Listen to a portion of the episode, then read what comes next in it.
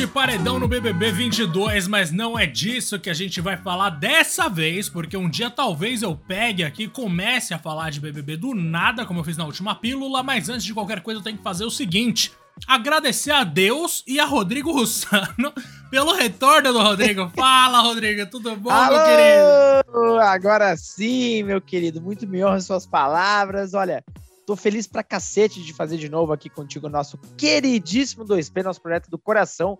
Né? Até explicando um pouquinho aí pra galera. Eu, particularmente, há pouco tempo atrás estava de férias, tirei umas duas semaninhas aí. E o Diagaço também aí com vários projetos, rolando, o menino, ó, tá voando. Sei que ele vai contar novidades muito em breve aí, coisas muito boas. E ele merece tudo de bom, tudo do melhor. Então a gente teve que dar umas pausas aí uns dias e tal, mas ó, chega de palhaçada, né, Diego? Agora voltou e voltou para valer, meu querido, porque hoje a gente vai trazer um tema aí muito interessante para usar muitas outras palavras, né? até me faltam palavras com o tema que a gente vai tratar hoje. Mas eu quero lembrar você, meu querido, antes da gente, você me abrir aqui o tema, por favor, galera, não esquece de seguir o 2P no seu agregador de podcasts favorito, como por exemplo o Spotify. Lembrando ali que tem um sininho para você receber notificações de novos episódios, parecido com o nosso queridíssimo YouTube. E claro, lá no Twitter, no arroba uh, Podcast 1. Eu tava com saudade de falar isso, porque algum belíssimo safado já pegou esse nome. Mas isso não evita a gente de falar sobre o tema de hoje, Diego. E qual é? Olha lá, é o seguinte, meu querido. A gente vai falar de jogos em que a gente dá tiro em nazista, algo que não é nem um pouco oportunista da nossa parte, claro, né? Jamais. E eu tenho uma coisa só pra falar antes disso, Rodrigo, que é o seguinte: você que tá ouvindo aqui, avalia o nosso podcast, porque a gente tá com algumas avaliações, mas tá em 4,6. Eu tô me sentindo um Uber não muito querido, Rodrigo. Então, por favor. Que isso, que absurdo. Vamos aumentar Só porque isso faltou aí. cafezinho? Só porque faltou uma água, de repente, minha senhora. Me, me desculpa, Uma mas ó. De qualquer forma, Rodrigo, a história do nazismo nos games não começou hoje, né? Não é uma coisa nova. A gente Não. vai falar aqui sem tocar no assunto dos nossos, dos nossos, sei lá, né? Dos outros caras do podcast lá. E, velho, a gente tem jogo já com nazista pra, pra gente dar tiro há muito tempo. Desde o começo da série Wolfenstein, por exemplo. Que é uma série dos anos 90. E, Rodrigo, você gosta de Wolfenstein ou não? Você jogava quando você era pequenininho? Cara, pra caramba, eu joguei muito o primeiro, o Wolfenstein 3D, num computador do amigo meu, porque o meu não tinha a menor condição na época de rodar isso aqui. E, assim, na época, pela idade e tal, claro, né, não entendia nada desse lance de nazismo, o que que era, cara, o que que representava. Pra mim era só um jogo que o objetivo era meter bala nos vilões lá. Então, ah, pra mim já era maravilhoso por si só. Lógico que depois de um tempo eu fui tentar entender melhor a temática e achei ainda mais maravilhoso de chegar. Ou seja, as motivações boas, inclusive, estavam lá, porque, como existe aí uma belíssima frase de um autor desconhecido, hoje é um belo dia para matar nazistas, meu querido. Então, os jogos de hoje vão ser para isso, né? Pra gente descarregar aí. E quem sabe por que não aprender um pouco mais, porque, ah, como você bem mencionou, né, Diego? Acho que pra muita gente, não do que nos ouve, porque a gente sabe que a galera é muito inteligente, mas por aí, né?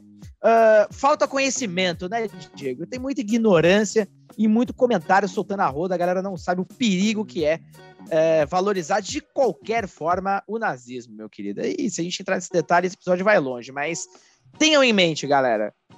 Nazismo é crime, ponto final. Estudem mais, saibam mais o que é o nazismo, que é uma coisa muito ampla, inclusive. Mas esse episódio especificamente a gente vai focar nos jogos que permitem, né, Diego? A gente dar um pouquinho de lição nesses benditos filhos da.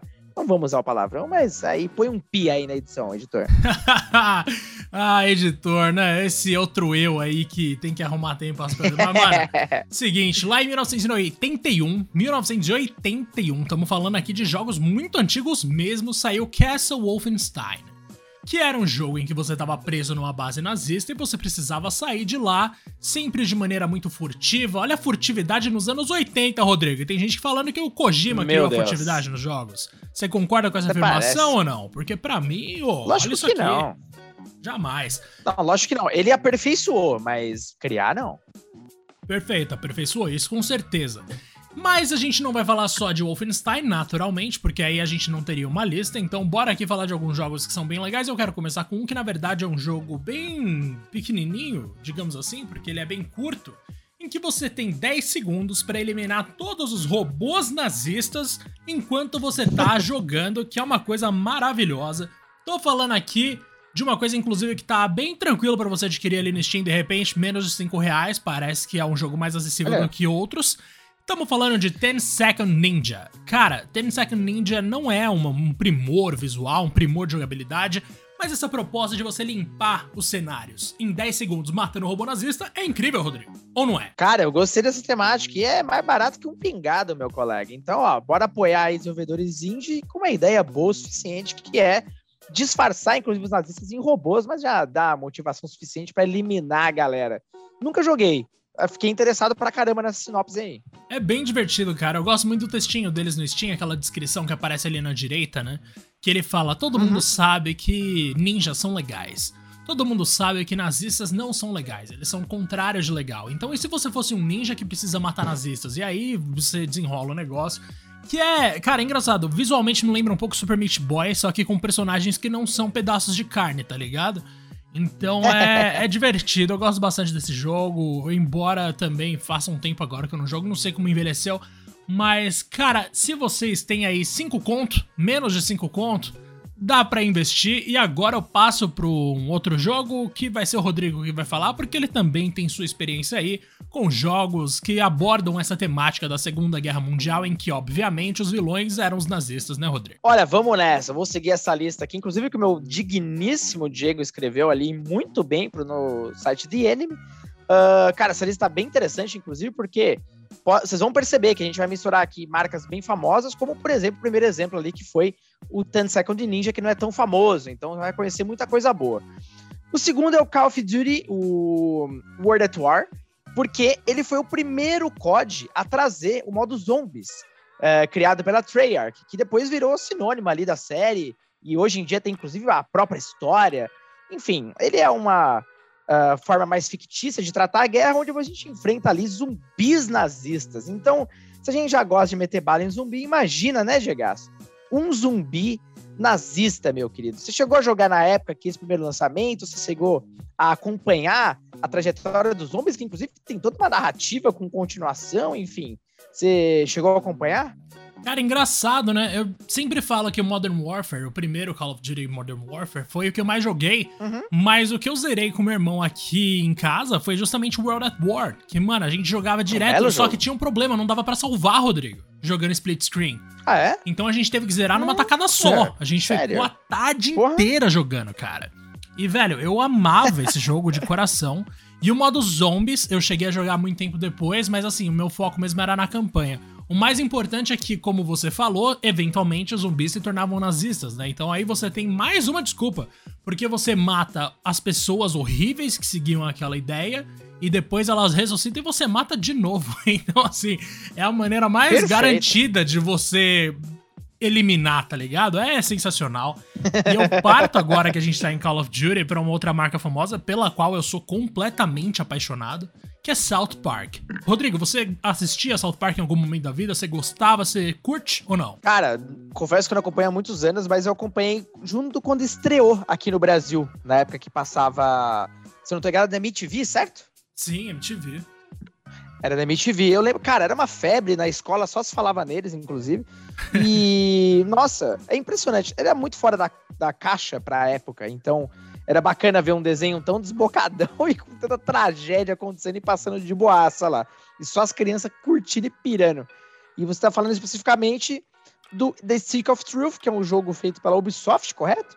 Correto. E, cara, surpreendentemente é muito bem feito, né? Nossa, é maravilhoso, mano. Oh, eu juro para você que esse não é meu favorito no caso, né? Eu prefiro o seguinte, que não é medieval, é mais focado em super-herói, que é o A Fenda que abunda uhum. força, mas... esse nome é maravilhoso. esse nome é incrível. Mais uma vez, o Ubisoft Brasil savando a Ubisoft, né? Cara, o trabalho deles aqui Salve, localizado é, é muito genial, cara. É impressionante. Exemplar. E aí a gente tem aí nesse jogo o seguinte. Temos um menino novo na cidade de South Park, que é o você, né? O jogador, o personagem que você cria. E também tem todos os personagens que a gente já conhece. Então, o Kyle, o Butters, o Stan, o Cartman, o Kenny. E, mano, a ideia é você andar junto com eles numa aventura ali que vocês ficam imaginando, né? Vocês estão brincando de idade medieval, então tudo que eles estão enxergando tá na imaginação deles. Mas eventualmente eles precisam lutar contra um monte de zumbi nazista. Exatamente igual a Call of Duty. Que são que alguns dos inimigos mais comuns do jogo, só que o mais da hora, Rodrigo é quando aparece o feto abortado nazista. Esse é o principal inimigo nazista do jogo. Que horror. Mano, é, é horrível. Que horror, velho. E aí você tem lá um bebezão gigante com a braçadeira nazista e o cordão umbilical pegando fogo, mano. Ai, meu Deus, é muita, é muita desgraça. Deus. É muito South Park. É muito South Park. Eu tô ligado que tem muita gente, né, que fica meio assim, ah, os caras só ficam falando besteira, esse negócio de fazer piada com palavrão já perdeu a graça, mas calma, mano. Depois da... South Park é uma coisa nas primeiras quatro temporadas e é outra depois disso. Porque aí entra toda a parte de crítica social, que hoje em dia é a parte mais, mais, mais fundamental da série, digamos assim, né? Eles deixaram de ser uhum. uma comédia escrachada para virar uma comédia com comentários sobre sociedade, que é muito mais inteligente e tal. E, cara, como eu sou apaixonado por esse jogo, mas o, se o seguinte, para você que curte Shining Force, Rodrigo, é um RPG tático com distância de movimento de personagem e tal, com a temática de super-herói. E, cara, é uma continuação direta do The Stick of Truth. E, e eu amo de paixão, assim. O segundo eu acho perfeito. E o primeiro é muito bom. para quem quiser, inclusive, deve estar tá com desconto, sempre tá com desconto. O jogo do Ubisoft no geral, né, gente? Costuma estar tá com preço mais acessível. Sempre tem umas promoções. Uhum. Sim. Vou dar uma olhada depois, cara. Você fala bastante deles, deve ser muito divertido. Cara, juro pra você que vale a pena, velho. Esse primeiro é um RPG por turno normal. E o, mano, o Butters, aquele personagem loirinho, todo bobinho, ele é um paladino, tá ligado? Nossa, é muito engraçado. E eles têm um sistema de invocação tipo Final Fantasy, que você consegue chamar Jesus com uma metralhadora para lutar com os inimigos. É, velho, não tem como ficar melhor do que isso. Rodrigaço, com você agora, hein, meu querido? Olha, agora vamos falar de um clássico lançado em 1998, faz bastante tempo, mas que vale a pena ser jogado, que é Comandos. Behind Enemy Lines. Essa, na verdade, é uma série de estratégia, com foco também, Diego, elementos de stealth, olha só que interessante. E ela depois ganhou vários títulos, mas faz há muito tempo, inclusive, que não ganha mais nenhum jogo. Inclusive, praticamente morta, enterrada desde um jogo lançado no Play 2 em 2006, quando eles tentaram mudar para um FPS. Aí já viu, né? Aí cagou com o negócio inteiro. Mas basicamente ali é um jogo uh, de estratégia em que, cara, a gente tá, inclusive, invadindo, né? Tá uma, algumas missões invadindo o próprio território alemão. Então a gente tá, cara, no cerco ali, no, no território inimigo, de fato, o tempo inteiro. E a gente precisa, obviamente, ali causar uh, grandes danos ali pros, pro império, por assim dizer, nazista. Uma coisa, cara, que eu tava tentando relembrar aqui, porque eu tinha certeza absoluta que eu joguei esse game em uma demo daquelas que se vinham em revistas no passado, de, de, que vinham CDs demo e tal. Cara, eu tava lembrando dele, eu joguei, eu tinha essa demo, inclusive. E outra coisa que eu lembrei que é muito curiosa. Um grupo russo, sabe-se lá que grupo que é esse? Aí tem que achar mais informações, mas eu não consegui. Eles fizeram um port do game pro Mega Drive, velho. Caraca! Você não tá entendendo, velho. E não tá entendendo. Pro Mega Drive, acho que saiu aparentemente também em 98. Só que ele só tinha. Esse jogo é longo, né? Ele só tinha cinco primeiras missões. Então, cara, olha só que louco, velho.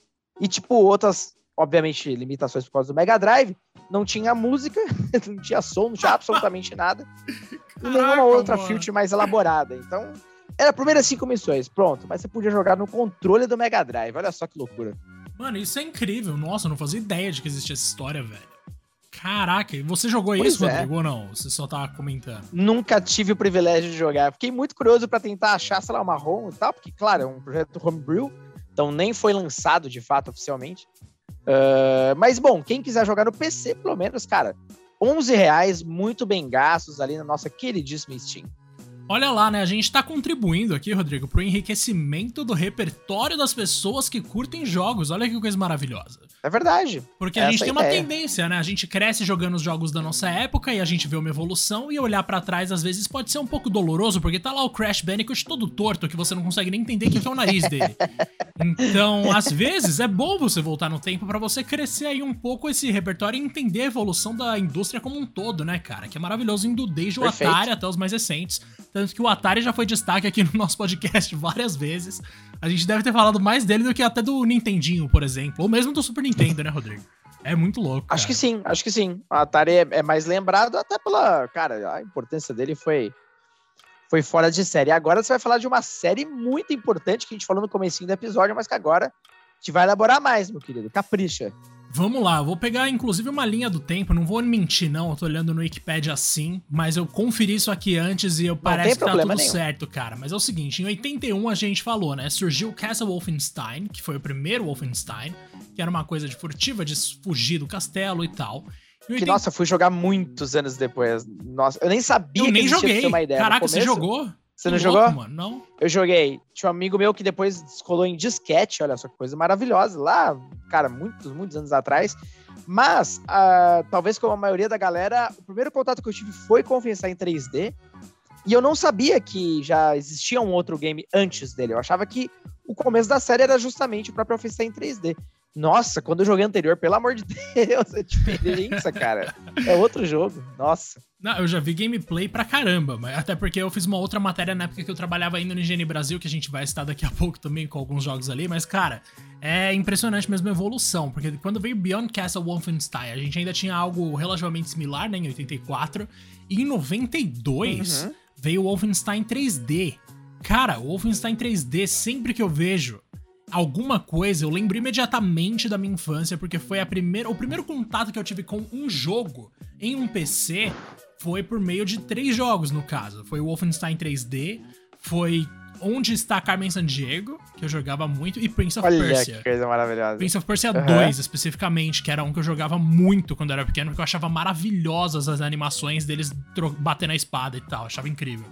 E, cara, o Wolfenstein é um que, assim, o 3D no caso, né, que é o terceiro, é um que eu acho genial, cara, de verdade, pela maneira como eles abordam tudo, pelos gráficos que na época eram revolucionários, pelas referências ao nazismo que você encontra numa, num cenário todo cinza às vezes. Mano, sério, é, é coisa de louco, assim. E tem o envolvimento do John Romero, né, obviamente. Então, velho, estamos falando aqui de um negócio muito absurdo, de verdade. Não, perfeito. Uh, essa série aí, cara, é engraçado, porque ela foi muito pioneira, inclusive, né, especificamente aí na versão 3D. Depois é engraçado, ela meio que se perdeu, tentou se achar, não teve mais a relevância, e só foi voltar de fato a ficar forte com uh, os jogos mais recentes, que inclusive agora estão todos sob o braço da Microsoft. E eu nem joguei, cara, esses novos. Você chegou a jogar esses dois últimos? Mano, eu joguei. Três o... últimos, na verdade, né? Porque a gente conta aquela expansão. Sim, eu joguei o, D o Daniel Colossus em uma live com o nosso querido Pablo Miyazawa. Eu lembro que eu fiz isso. Só que eu não joguei sozinho até o final nenhuma vez, então acho que não conta, né, cara? ah, mas pelo menos você jogou um pouquinho e tal. Eu não. Não sei, por algum motivo ainda não deu aquela vontade de jogar. Ele tá ali no Game Pass me olhando, me encarando faz um bom tempo. E em algum momento eu vou ter a. Não coragem, lógico, mas a vontade real, porque parecem jogos extremamente competentes e que ao mesmo tempo que modernizaram a experiência, eles puxam muito pro classicão, que é, bom, ele aparentemente traz uma temática, uma história bacana, mas o foco é o tiroteio e as armas, velho. Não tem muita coisa além disso, aparentemente. Sim, e eu gosto muito de como o Wolfenstein, ao longo do tempo, foi evoluindo na maneira de ridicularizar o Hitler, né, velho? Porque isso é uma coisa fundamental. Pra caramba. Quando a gente uhum, mostra um Hitler. Palhaço. Gente, é demais. Quando a gente vê Hitler em filme e tal, sempre é tratando com uma seriedade que, obviamente, em alguns casos faz todo sentido, né? Mas é importante tirar sarro dessa figura, porque a gente tem que lembrar que ele era ridículo. E, cara, no Wolfenstein 3D ele tem uma roupinha de robô e quatro braços que atiram. É muito bom isso. Mano, é muito bom. E no The New Colossus ele é um velhinho doido, né? Que ele fica chupando o dedo no chão deitado. Cara, é incrível. Mas seguindo então com a nossa linha do tempo, Mano, 2001 a gente teve Return to Castle Wolfenstein. Em 2003, Wolfenstein Enemy Territory. 2008, Wolfenstein RPG. 2009, Wolfenstein simplesmente. 2014, Wolfenstein The New Order, que aí já começa uma coisa que a gente viu que crescendo, né? Wolfenstein voltando a ganhar força. Em 2015, Wolfenstein The Old Blood. Em 2017, Wolfenstein 2 The New Colossus. E 2019, Wolfenstein Youngblood e Cyberpilot. Cara, é muito jogo de Wolfenstein, Rodrigo, mas também tem um jogo bastante cheio de títulos, uma série que eu vou falar agora, que eu quero saber se você gosta, que é Metal Slug. Bora trazer essa polêmica Porra, aqui. Sou apaixonado, velho. Jogava muito no fliperama, inclusive, principalmente. Cara, Metal Slug, Rodrigo, tem, tem uma, uma identidade visual que pode ser um tanto confusa. Porque você lembra dos exércitos que a gente combate ao longo do jogo? Todos eles têm uma bandeirinha que remete bastante à bandeira nazista. Uma bandeira vermelha Exato. com um círculo branco Uhum. e um X preto no meio. Não é a suástica, é só um Uhum. X. E aí que entra um negócio. No, no, no mundo de Metal Slug existe um governo mundial relativamente autoritário e existem grupos de rebelião, como esse que tem a bandeira nazista, que é o que a gente enfrenta o tempo inteiro. E aí fica aquele Exato. negócio, né? Será que a bandeira é de fato uma referência ao nazismo? Ou é uma negação ao nazismo, por, por isso X? Eu acho que, obviamente, como a gente tá lutando contra esses exércitos, a gente deve estar do lado certo. Mas, mano, é, é doido, né? Eu sempre fiquei muito confuso com a parte visual de identidade de Metal Slug, que eu acho um jogo, uma série maravilhosa, nossa senhora. É, eu sempre enxerguei como a gente não vai usar de fato, a, vamos dizer assim, as bandeiras oficiais, mas a gente vai deixar bem implícito. Então, até as cores são as mesmas. A gente tem o vermelho, preto e branco. Ah, cara, toda a composição, inclusive, da bandeira é praticamente a mesma. Eles só mudaram o símbolo. Acho que pra não ter problema, sei lá, cara. Talvez seja mais ou menos nessa linha de raciocínio. Mas é claramente um bando de nazistas que a gente tá atirando, não só nazista, como depois alienígena, né? Cara, o Slug é muito bom, é. Isso quando não é múmia, né? Tem de tudo naquele negócio, mano. É Exato. sensacional. Nossa, como eu amo aquele jogo. Não, Meu demais. Deus. E é engraçado, né? Você citou esse negócio da censura da suástica, que é uma coisa comum até. No caso de South Park, por exemplo, no jogo não chegou na Alemanha na mesma época que chegou no resto do mundo, porque eles tinham que tirar, eu acho, que a suástica. Então é, é uma coisa que sempre vem à tona. né? É. Lá é banido mesmo. Qualquer ah, apologia de qualquer forma e até conteúdo de entretenimento, eles não, não aceitam porque é a vergonha nacional pra sempre. Então, eles não querem nada, absolutamente nada. Ao mesmo tempo que é algo que, se você for parar pra analisar também, é, eles não querem lembrar de jeito nenhum, tá ligado? E não querem que os outros lembrem também. É, isso O aí rolou. já é meio problemático. A gente tem que lembrar É sim, sempre. problemático. Mas, de qualquer forma, cara, tem um outro jogo ainda que eu lembrei agora, Rodrigo, que também tá naquela matéria que eu citei de muito tempo atrás. Cara, em 89, a gente teve ali o filme Indiana Jones e a Última Cruzada, que inclusive eu recomendo Uhum. pra todo mundo. E, cara, Nossa, tem é um uma cena filmaço. muito famosa do Harrison Ford olhando pra Hitler, né? Que ele tá, tipo, na frente do maluco. E aí, Uhum. no jogo do filme, que é o mesmo nome, você tem ali uma escolha. Olha as escolhas nos jogos já nos anos 80 que é você aperta a mão dele ou você dá um soco na cara dele. E obviamente a primeira tendência de quase todo mundo é dar um soco na cara dele, mas se você faz isso você morre porque os caras atrás do Harrison Ford vão lá e atiram nele. Mas, mano, muito louco, né? Que tipo, quando a gente para pra olhar assim, a história de jogos com temática de nazismo, a gente tem desde os primórdios da ideia de videogame até o contemporâneo, né, Rodrigo? Que coisa, que coisa rica. Impressionante como todas as formas de mídia, principalmente no ocidente, porque no oriente eles tratam isso de uma maneira que eu acho bastante questionável. Cara, eles, Uhum. tipo, seja filme, seja série, seja jogo, no ocidente o que não falta é coisa pra escancarar o quanto o nazismo é uma bosta. E mesmo assim, de vez em quando, tem uma galera que dá uma recaída, mas eu acho que no geral, tamo num caminho decente, né? Olha, assim espero, né? Pelo amor de Deus. A última coisa que a gente precisa é o contrário. Já tem muita merda por aí, cara. Pelo amor de Deus. E, cara, até pra fechar do meu lado aqui, eu vou lembrar de dois títulos. Eu ia lembrar de um, mas tem dois, na verdade, ah, super especiais.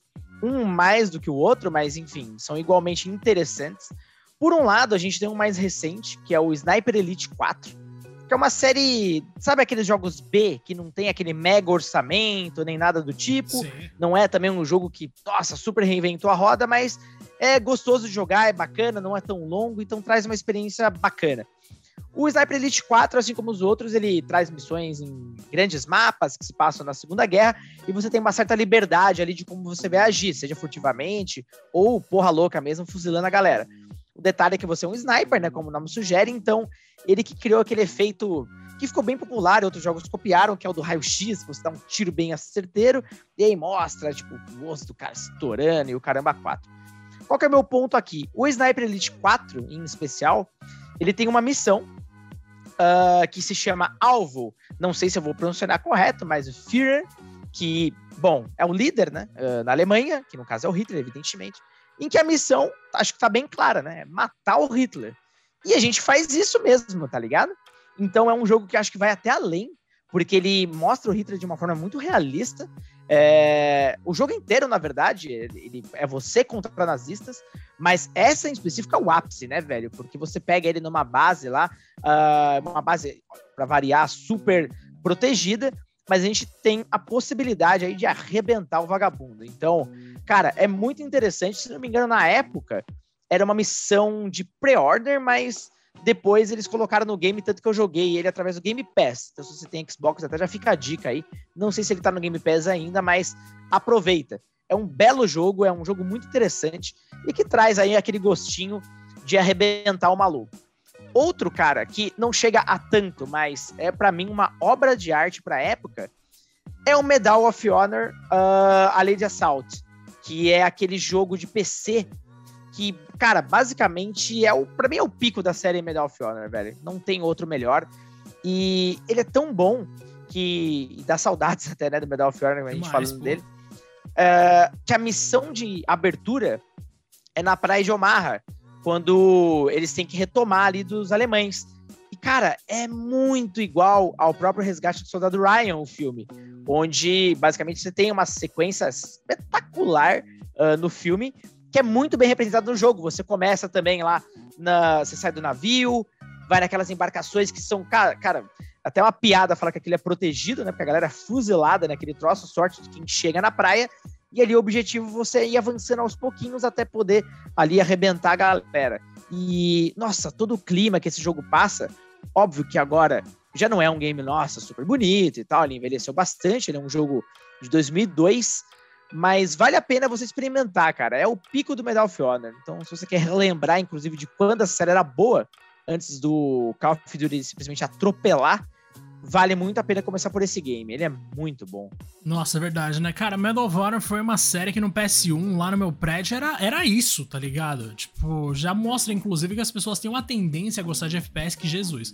Mas, nossa, lá não se falava em outra coisa. E esse jogo realmente chegou a chamar bastante atenção, cara. Muito bem lembrado. Não, a Light Assault, cara, a Light Assault é o pico, velho. Não tem outro. E para mim, tudo que veio depois dele foi só ok ou medíocre. Aí deu pra ver toda a queda da série, acabou a criatividade, mas esse cara, se você, enfim, quer conhecer a série e tal, recomendo começar e talvez ficar só nele mesmo. Ai, mano, muito bom. Tem alguns pontos-chave do passado que é bom revisitar. Inclusive, eu tô ficando nostálgico. Eu vou propor algum programa nostálgico de novo pro Rodrigo no futuro próximo. Cara, favor, muito cara. obrigado por esse episódio mais uma vez, viu, meu querido? Eu tava com muita saudade de ouvir a vossa voz, porque realmente ah, é uma coisa mesmo, que pô. enriquece o meu dia, Rodrigo, sendo bastante sincero. Que e, coisa velho, boa, meu querido. Tamo juntíssimo, viu? Não, não se esqueça de que você é o cara mais querido desse podcast para mim. Muito mais do que eu mesmo. Ainda bem que só tem dois, né? Ainda bem que só tem dois, porque, nossa, eu me colocar em terceiro ia ser sacanagem. Mas sério, mano. Tamo junto demais, meu bom. Tamo junto, meu querido. Uma honra gravar mais um episódio. Galera, lembre-se, fogo dos nazistas. Aproveita esses jogos aí. Um grande abraço. Ai, cara, muito, muito bom, velho. Bom, cara.